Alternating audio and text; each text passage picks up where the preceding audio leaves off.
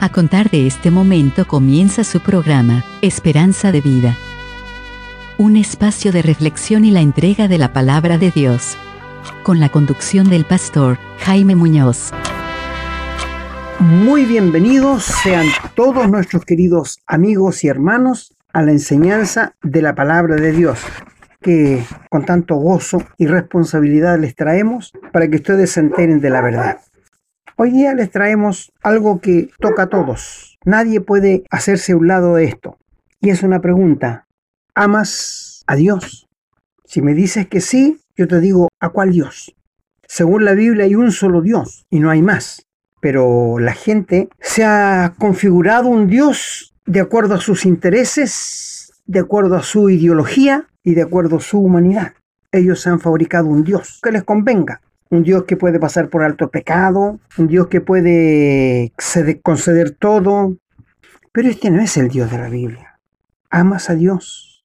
Una pregunta que llega fuerte y que cala hondo. Y la palabra de Dios no va a contestar si realmente amas a Dios. Así que sean todos muy bienvenidos a la enseñanza de la palabra de Dios.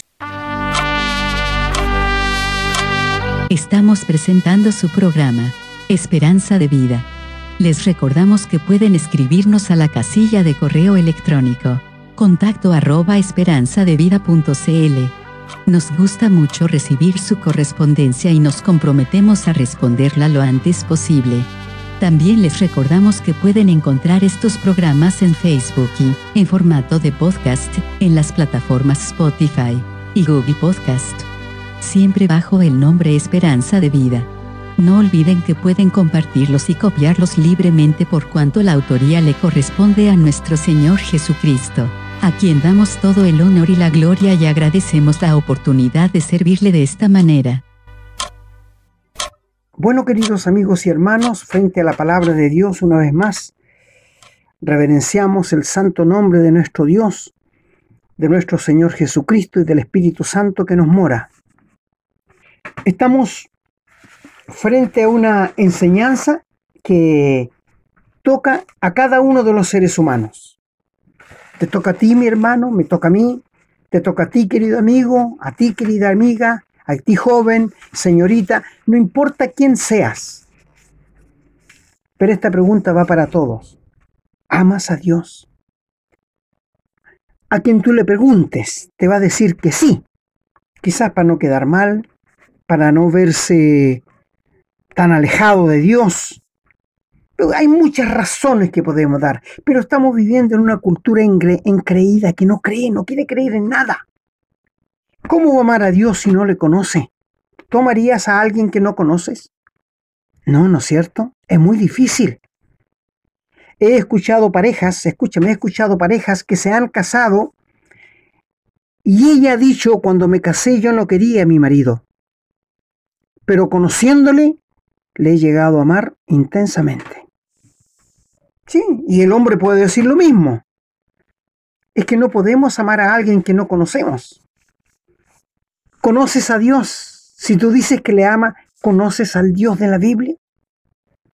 Qué importante es estar claro en cuanto a esto. ¿Y sabes por qué? Porque Dios se ha dado a conocer a todo ser humano, no tiene excusa. Nadie ni un joven, ni una señorita, ni un adulto, ni un anciano, ni una anciana, ni una dama. Nadie tiene cómo justificarse frente a Dios por no conocerle.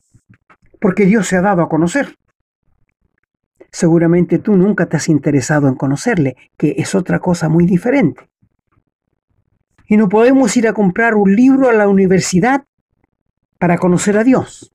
No, Tampoco podemos ir a una librería a conseguir un libro para conocer a Dios. No. Única y exclusivamente tú lo vas a encontrar en la Biblia, la palabra de Dios. Para que nadie te engañe. Porque la religión presenta muchos dioses, diferentes dioses, con diferentes poderes, con diferentes caracteres. Presenta muchos, pero no el Dios de la Biblia. Por eso te pregunto, si tú dices que tú conoces a Dios, ¿a cuál Dios? Si nunca te has interesado en conocer a Dios, ¿cómo puedes decir que le amas? Es como preguntarle a la gente si cree en Dios. Son muy, pero muy escasos los que dicen que no creen en un Dios. Pero hasta ahí llegan. Y yo le digo a tales personas que el diablo también cree en Dios. Y hace algo más que el ser humano no hace. Le tiembla. Le tiene temor. Porque el diablo sabe que su juicio está echado. Falta solamente su ejecución. Él sabe que su, su eternidad la pasará en el lago de fuego. El diablo lo sabe. Es por esto que muchas veces cuando el Señor Jesús estuvo aquí en la tierra y se acercaba a un, a un endemoniado, el endemoniado le decía, yo te conozco que eres el santo de Dios. ¿Has venido a atormentarnos antes de tiempo? Eso le decían. Yo te conozco que eres el santo de Dios. ¿Has venido a atormentarnos antes de tiempo? Lo que significa que el lago de fuego es un tormento. Así que queridos amigos y hermanos, si alguien te dijera que conoce a Dios, pero nunca ha leído la Biblia, no tiene idea de lo que está hablando. Porque para conocer a Dios a alguien, tiene que haber leído la Biblia. Y he encontrado con infinidades de personas que me dicen, yo la leí un tiempito, pero me aburrí porque no entendí nada. Yo la leí en las noches, pero no entendí nada, así que la guardé y hace muchos años que no la leo y se hacen responsables de lo que han leído. Se hacen responsables de lo que han escuchado. ¿No es cierto que las familias los padres dicen que conocen a los hijos y los aman? Siempre hay un hijo regalón en todas las familias, como hay un hijo invisible también, en todas las familias. ¿Por qué lo aman los padres? Porque lo conocen. Hay hijos que aman a sus padres. ¿Por qué? Porque los han ido conociendo. Amamos a nuestro prójimo, a ciertas personas porque son decentes, responsables, muy caballerosos, porque les conocemos, nuestros vecinos, quizás compañeros de trabajo, pero ¿cómo puedes tú decir que amas a Dios si no le conoces? ¿Te engañas a ti mismo o trata de quedar bien con alguien? Bueno, y en Deuteronomio 6 y el versículo 5 dice, y amarás a Jehová tu Dios de todo tu corazón y de toda tu alma y con todas tus fuerzas. Y estas palabras que yo te mando hoy estarán sobre tu corazón. Esto no es una opción, porque diría, si tú quieres, le amas a Dios. Si no quieres, no, no, no, no. Aquí es un mandamiento. Dice, y amarás a Dios con todo tu corazón, con toda tu alma y con todas tus fuerzas. El ser completo del ser humano está ahí compuesto en tu corazón, en tu alma y en todas tus fuerzas y con toda tu mente, dice. El Señor Jesús lo dijo así. O sea, Dios manda esto y a nosotros nos compete solamente agachar la cabeza y obedecer, porque somos criaturas de Dios. Él nos hizo, nos creó conforme a su imagen y semejanza.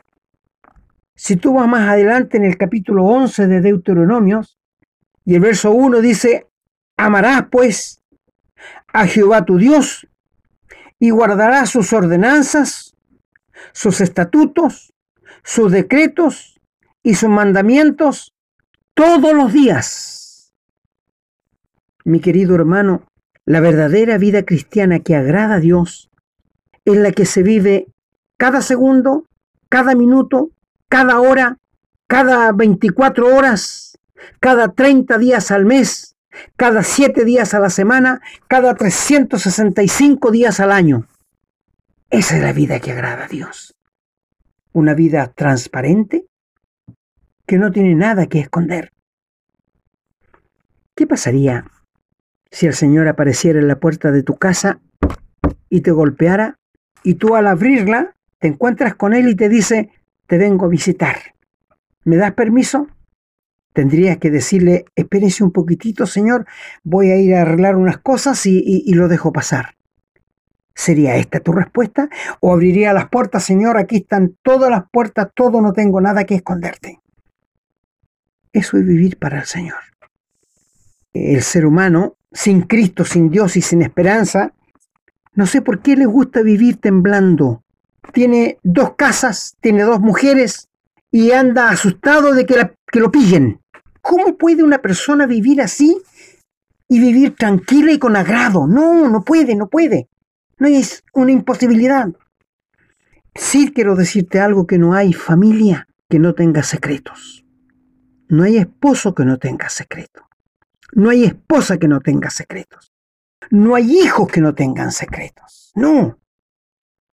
Y desgraciadamente viven temblando de que algún día sean descubiertos esos secretos morales que tienen sobre sus espaldas. Y tú me dirás, ¿tiene perdón un hombre que haga eso? Si se arrepiente y se rinde de corazón al Señor, sí. No hay nadie que no tenga perdón, querido amigo, nadie, nadie. No hay ni un pecado, no hay nadie que sea tan pecador como para que la gracia y la sangre de Jesucristo no pueda perdonarle. Y no hay nadie que se crea tan justo, tan bueno, que no necesite la gracia y el perdón de Dios. Mira, amigo, Dios nos creó, el pecado nos deformó, la educación nos informa, la cárcel nos ayuda en parte a reformarnos, pero solo Cristo transforma, nos hace nuevas criaturas. En el capítulo 13 del mismo libro de Deuteronomios y el verso 1, dice, cuando se levantare en medio de ti profeta o soñador en sueño te anunciara una señal y prodigio, si se cumpliere la señal o el prodigio que él te anunció diciendo, vamos y sirvamos a dioses ajenos que no conociste, sirvámosle, no darás oído a las palabras del tal profeta ni al tal soñador, porque Jehová vuestro Dios os está probando. ¿Cuánto le amas? porque Jehová os está probando para saber si amáis a Jehová, vuestro Dios, con todo vuestro corazón y con toda tu alma. Ahora, la tentación se puede tomar como una prueba. Por ejemplo, cuando Dios le pidió a Abraham que sacrificara a su hijo en holocausto, en la antigua versión dice, y tentó Dios a Abraham, o probó, que esa es la palabra correcta, y probó Dios a Abraham. Dios también nos prueba a nosotros, queridos hermanos, queridos amigos. Él también nos prueba a cada uno de nosotros. Pero en Juan 1 y el versículo 13 dice, cuando alguno es tentado, no diga que esté, pero aquí está hablando de pecado, no está hablando de pruebas. Pues dice, no diga que es tentado de parte de Dios porque Dios no puede ser tentado por el mal. Cuando Dios nos prueba, nunca nos va a probar con el mal. Siempre con lo que nos es provechoso. Porque Dios no puede ser ni Él tienta a nadie, sino que cada uno es tentado cuando es su propio pecado. Tú sabes que cada ser humano tenemos el pecado que se llama concupiscencia, y estos son los frutos de los pecados que cometemos. Luego dice que la concupiscencia, después que ha concebido, da luz el pecado y el pecado siendo consumado, da a luz la muerte. Cuando alguno es tentado por el mal, no diga que Dios lo hace. No, no, Él no lo hace. Bueno, donde estamos aquí en Deuteronomios, el capítulo 13, aquí Dios le está diciendo que cuando se levantare un profeta falso o un soñador, yo recuerdo, ¿qué edad tendría yo? Unos 12 años y mi padre lo iban a operar de la vesícula, que en ese tiempo era grave, muy grave. Y mi mamá nos mandó a la iglesia pentecostal para que oráramos y pidiéramos que oráramos por el papá. Nosotros fuimos. Y ahí escuché a muchos que decían, anoche soñé, anoche tuve una visión, Dios me mostró. Incluso un señor dijo que cuando estaba en la reunión vio que un corderito blanco pasó por detrás del púlpito. Mi amigo, esto no encuadra con la Biblia. Son fantasías religiosas, pero no era el poder ni la palabra de Dios. Y recuerdo que había un señor ya tendría sus cuarenta y tantos años y que viudo. Pero lo que me dolió es que este hombre se paró en la reunión y dijo, anoche Dios me reveló de que yo me tenía que casar con la señorita que está ahí, una linda señorita de 17 años que sus padres asistían a la iglesia. Así lo dijo, un sinvergüenza nada más. y los papás se lo concedieron. ¿Cómo lloraba esa pobrecita? Este es el engaño de Satanás. Estos son los hombres aprovechadores que hay en la religión hasta el día de hoy, aprovechándose de todos. Qué terrible. Hasta me molestan estas cosas, querido hermano. Pero bueno, vamos a continuar. En el capítulo 30 del mismo libro de Deuteronomio, el verso 16 del capítulo 30, mira qué dice. Porque yo te mando hoy, ves que no es una posibilidad, no es un consejo, yo te mando, es un mandamiento de Dios. Yo te mando hoy que ames a Jehová tu Dios, que andes en sus caminos, que guardes su mandamiento, sus estatutos, sus decretos, para que vivas y seas multiplicado. Y Jehová tu Dios te bendiga en la tierra a la cual entras para tomar posesión de ella. Sigue leyendo tú para abajo, vas a encontrar qué más dice Dios. ¿Siente mal lo que Dios manda que tú no lo has hecho, mi querido hermano, mi querido amigo? Yo te mando hoy, hoy, dice Dios, que ames a Jehová, tu Dios, que ames a Dios, que andes en sus caminos, que guardes sus mandamientos, sus estatutos, sus decretos, para que vivas y seas multiplicado. ¿Por qué hay mucha gente que muere tan joven? ¿Te has preguntado eso?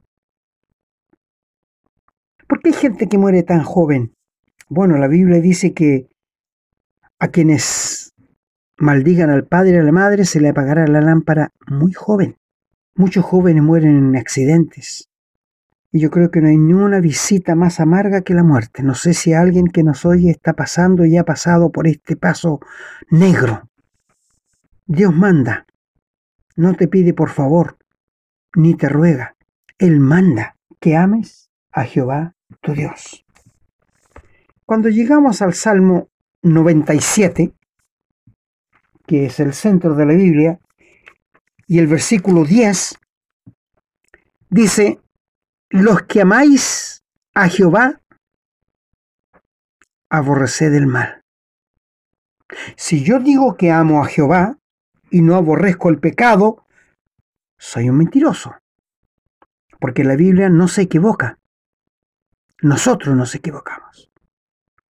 Y luego dice que Él guarda las almas de sus santos, de la mano de los impíos lo libra, a los que amáis a Jehová. Es la palabra de Dios que está respondiendo. Cuando encontramos en el libro de Oseas, que es uno de los profetas mayores, en el capítulo 14 y en el verso 4 dice, yo sanaré su rebelión, los amaré de pura gracia, porque mi ira se apartó de ellos. Dios nos ama a nosotros de pura gracia y nos manda que le amemos a Él. La Biblia nos revela que nosotros le amamos a Él ahora, los cristianos, porque Él nos amó primero. Él no murió por sus amigos, Él murió por sus enemigos. Apenas osará una persona morir por alguno bueno, pero Dios muestra su amor que murió por sus enemigos, por los malos, por los rebeldes, por los que no queríamos saber nada de Dios. Qué maravilloso es Dios. Qué maravilloso es contar con la palabra de Dios. Qué maravilloso es todo esto, ¿no es cierto? Texto de Deuteronomio 12 y el verso 17 dice lo siguiente. Ni comas en tus poblaciones el diezmo de tu grano, de tu vino o de tu aceite, ni de las primicias de tus vacas, ni de tus ovejas, ni de los votos que prometieres, ni de las ofrendas voluntarias, ni las ofrendas elevadas de tus manos, sino que delante de Jehová tu Dios las comerás. Y en el lugar que Jehová tu Dios tuviera escogido, tú, tu hijo, tus hijas, tu siervo, tu siervo levita, que habitará en tus poblaciones, y te alegrarás delante de Jehová tu Dios con la obra de tus manos. Tú no te puedes alegrar con alguien que no amas o con alguien que no conoces. Mira, en Lucas 10, en el Nuevo Testamento, Lucas el capítulo 10 y el versículo 27 dice, Aquel, bueno, más arriba dice, un intérprete de la ley se levantó y le dijo para probarle, maestro, haciendo qué cosa heredaré la vida eterna. En primer lugar, la vida eterna no es una heredad, es un regalo de Dios. Él le dijo, ¿qué está escrito? Le dice el Señor, ¿cómo lees? Bueno, el hombre respondió, amarás al Señor tu Dios con todo tu corazón, con toda tu alma, con todas tus fuerzas y con toda tu mente, y a tu prójimo como a ti mismo. Y le dijo, bien has respondido, haz esto y vivirás. Y el hombre queriendo justificarse dijo, ¿quién es mi prójimo que un niño sabe? Quería justificarse, diciendo, ¿quién es mi prójimo? Bueno, cuando el Señor le pregunta en el 36, después de hablar del buen samaritano, ¿quién pues te parece de estos tres que fue el prójimo del que cayó en manos de ladrones? Él le dijo el que usó de misericordia. Entonces Jesús le dijo, ve y haz tú lo mismo. Qué maravilloso. bueno, estas son las cosas que Dios hace y que el ser humano no logra comprenderlas porque está muy ocupado, porque está muy atareado. Sí, esta es la verdad de las cosas.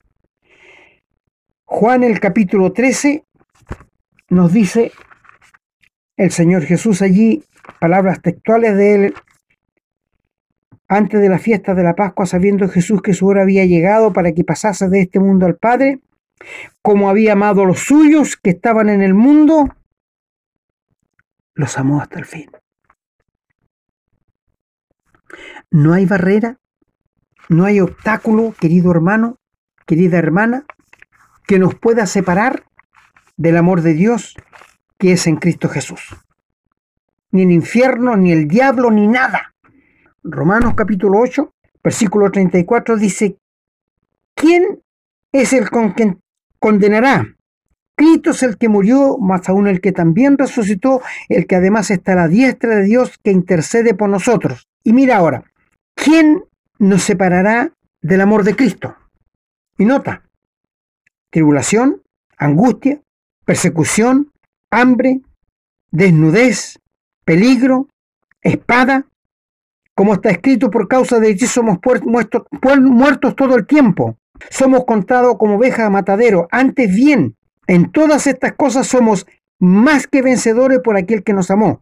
Por lo cual estoy seguro, dice la Biblia, que ni la muerte, lo que muchos temen, ni la vida, ni ángeles, y aquí habla de ángeles caídos, ni principados, ni potestades, ni lo presente, ni lo porvenir, ni lo alto, ni lo profundo, ni ninguna otra cosa creada nos podrá separar del amor de Dios que es en Cristo Jesús, Señor nuestro. Necesitamos una seguridad más grande cuando el Señor Jesús dijo, todo es vuestro, todo es vuestro. Primera Pedro, capítulo 1 y el versículo 8, mira que dice, ¿a quién amáis? Está hablando a los cristianos sin haberle visto. Esto es fe. Esto es la fe.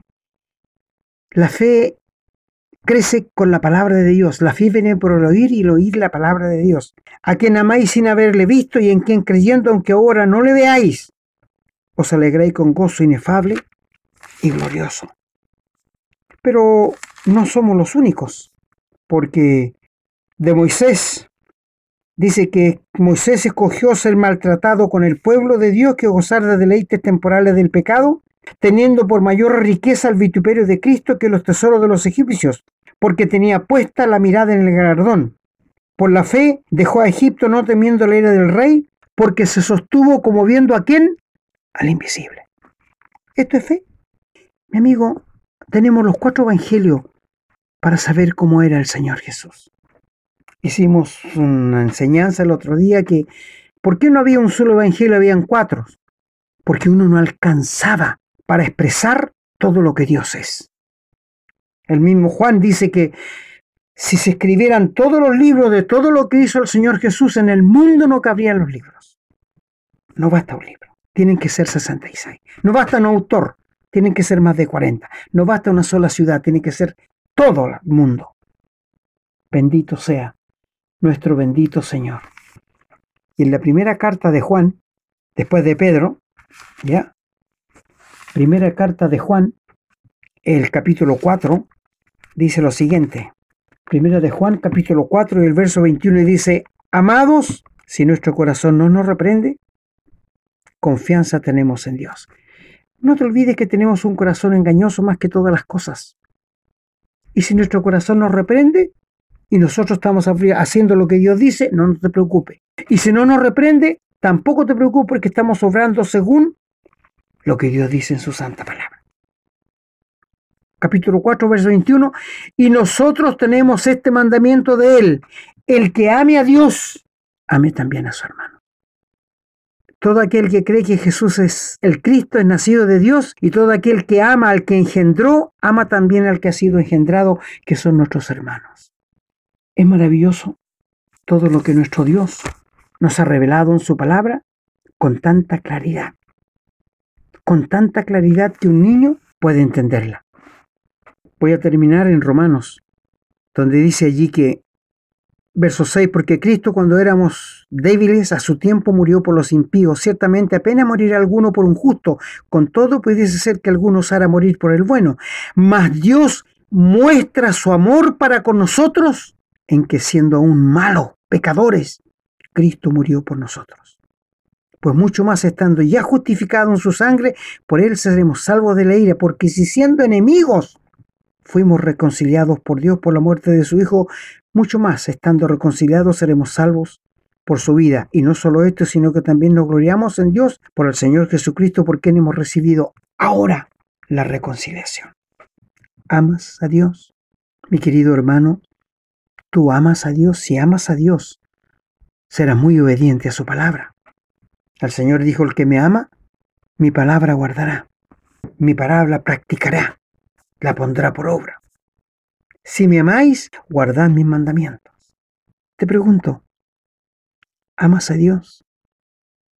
Seguramente tú eres un religioso que no tienes a Cristo en el corazón, pero dices amar a Dios. Mi amigo, cuando uno realmente ama a Dios, es cuando le cree, es cuando confía de sus palabras, es cuando se rinde a las plantas de Dios. Eso es amarle. Y es un mandamiento para nosotros, querido hermano, que la amemos con todo el alma, con toda la mente, con toda la fuerza, con todo el corazón, con toda la mente y el alma, y al prójimo como a nosotros mismos. ¿Amas a Dios? Puedes decir abiertamente que tú amas a Dios. Si no lo puedes decir, mi querido hermano, es porque tú no obedeces la palabra del Señor. No hay cosa que le agrade más a Dios cuando los hijos de Dios andan en la verdad, en integridad, en transparencia cuando estamos llevando fruto para la gloria de Dios.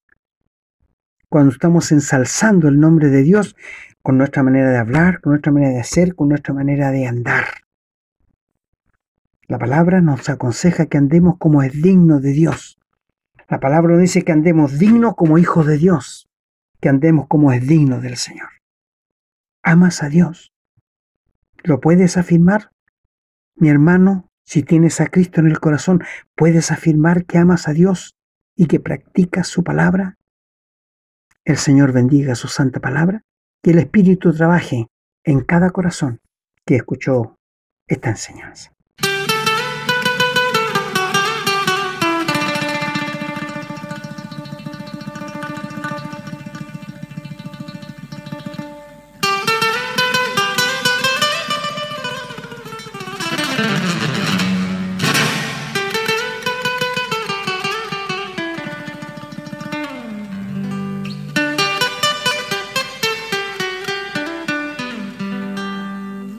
Buenos amigos, hemos llegado al final de la enseñanza de la palabra de Dios y esperamos que el Espíritu Santo trabaje en sus corazones, que le permitan al Espíritu que trabaje en sus corazones y mentes para aclararles aún más la enseñanza que han recibido. El Señor bendiga su palabra.